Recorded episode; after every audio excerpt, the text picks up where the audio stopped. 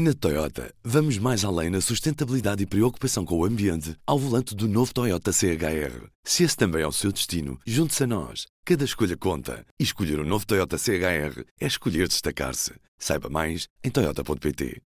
Quero destacar uma coisa que, que logo à entrada de Bucha me impressionou. Há um pórtico, logo no, no princípio da, da cidade, há um pórtico com 10 bandeiras Havia bandeiras que se estavam ao vento, estavam um vento frio, estavam ao vento, embora estivessem furadas por balas, todas elas furadas por balas, essas bandeiras.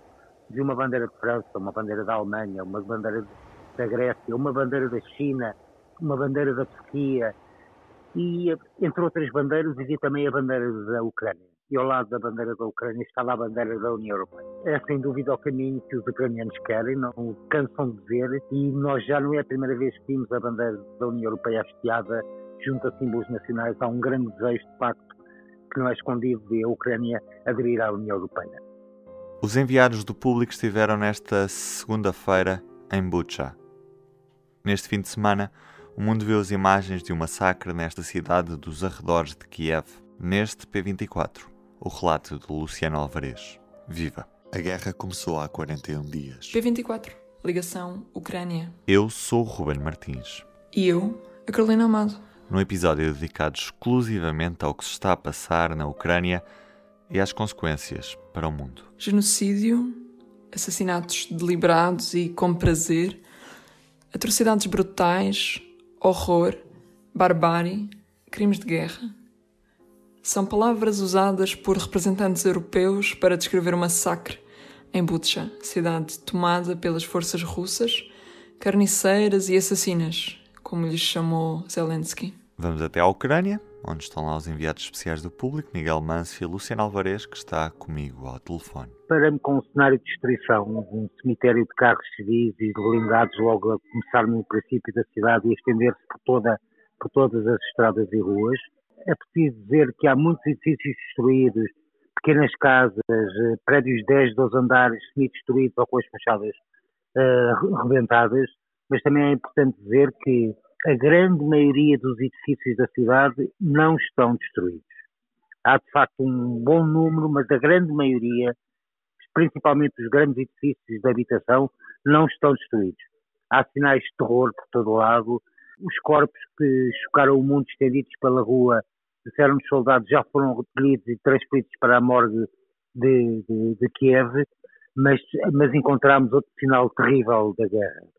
Encontramos três uh, valas comuns, situadas nas traseiras, no jardim, no jardim das traseiras da Igreja Ortodoxa de Santo Andrew, onde o padre dessa paróquia, o padre Alavino, nos contou que ali foram enterradas centenas e centenas de pessoas.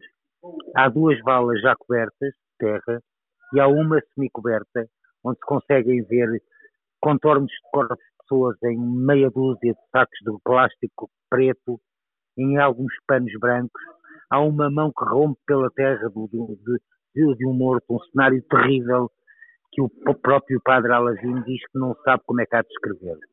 O padre diz-nos que a primeira vala foi aberta a 27 de fevereiro, portanto, quatro dias logo depois da invasão, e conta-nos o pároco que nesse dia uma, uma máquina, ele chama-lhe uma máquina, deve ser uma escavadora, abriu um buraco, depois veio uma caminhonete e foram despejados lá para dentro, como se fossem lixo, citando o padre, dezenas de corpos de pessoas. Diz o padre que depois desses corpos terem sido despejados para dentro da primeira vala, ainda houve soldados que dispararam tiros contra eles. Conta que depois de uma semana depois, veio novamente essa máquina, veio novamente uma caminhonete, abriu uma nova vala e despejou mais corpos lá para dentro.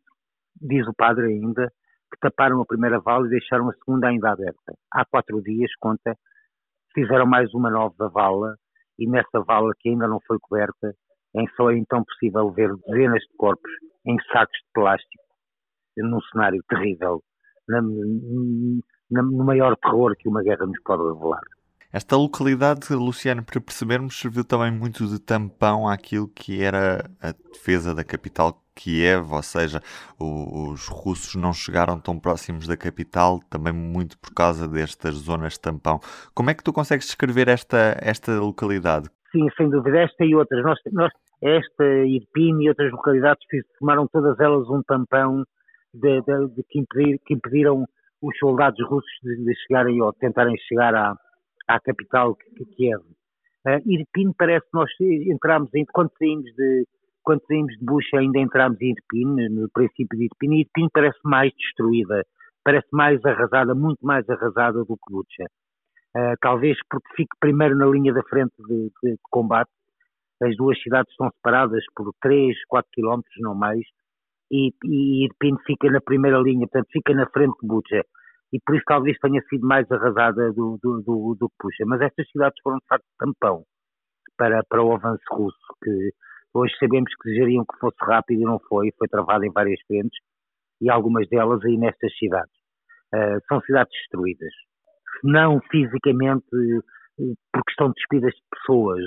Só se vêem velhos pelas ruas, muito poucos, escondidos quase entre prédios. É um cenário tenebroso. Hoje, hoje viram-se muitos carros, segundo nos contaram, um número anormal de carros, porque havia muitos carros militares e havia também dezenas e dezenas de carros jornalistas que entraram hoje por estas cidades para contar o que queriam ver. Luciano, nesta segunda-feira o, o, presidente ucraniano Vladimir Zelensky foi a também, Bucha. Também esteve, também esteve de visitar Bucha. Chegaste a cruzar com ele, nem por isso? Não, não, não, não nos cruzámos com ele. Quando nós chegámos, ainda um pouco antes do almoço, acho que já tinha saído, não nos chegámos a cruzar com ele nem com a sua comitiva. Uhum. Ele quis passar a mensagem para o mundo de o que tinha acontecido em, em Bucha foi um, um crime de guerra uh, e pediu aos jornalistas para mostrarem o, o, o, que estava a acontecer. Como é que a Ucrânia reagiu ao que se passou em Bucha e que nós vimos estas imagens nas, nas televisões em loop neste, neste fim de semana? Que país é, é este que olha para uh, um massacre desta ordem com valas comuns, com uh, corpos no meio de, de estradas, de caminhos. Uh, como é que se olha para este cenário, Luciano? O pior é que este cenário é um cenário de muitos cenários. Se Butcha não está totalmente arrasada, se Irpin está mais destruída, mas não, não está totalmente arrasada, nós temos outras cidades na Ucrânia que foram totalmente arrasadas, que não resta pouco mais do que, do Portanto, a ser um crime de guerra, este é apenas mais um das dezenas de crimes de guerra que já terão sido cometidos aqui se vierem a provar. Esta foi a cidade, Bucha, onde foram sepultados mais de 350 corpos civis só em 24 horas. O número real será muito maior. Mais de 4 milhões de pessoas já fugiram da Ucrânia. O número de deslocados ultrapassa agora os 10 milhões. Quase um quarto da população do país foi obrigada a deixar a sua casa. O alto representante da União Europeia para a Política Externa e de Segurança, Joseph Borrell, ecoou estas declarações e anunciou que os líderes europeus estão a preparar novas sanções económicas, com urgência, assim o diz, mas não as especificou. França e Alemanha falam em boicotes no setor energético. A presidente da Comissão Europeia, Ursula von der Leyen, anunciou uma equipa conjunta da União Europeia e da Ucrânia para investigar crimes de guerra e contra a humanidade. Esta foi a décima edição do P24 Ligação Ucrânia. Este programa contou com a edição de Ruben Martins e Carolina Amado. Estamos de volta amanhã. Até amanhã. Até lá. O público fica no ouvido. Na Toyota, vamos mais além na sustentabilidade e preocupação com o ambiente ao volante do novo Toyota CHR. Se esse também é o seu destino, junte-se a nós. Cada escolha conta. E escolher o um novo Toyota CHR é escolher destacar-se. Saiba mais em Toyota.pt.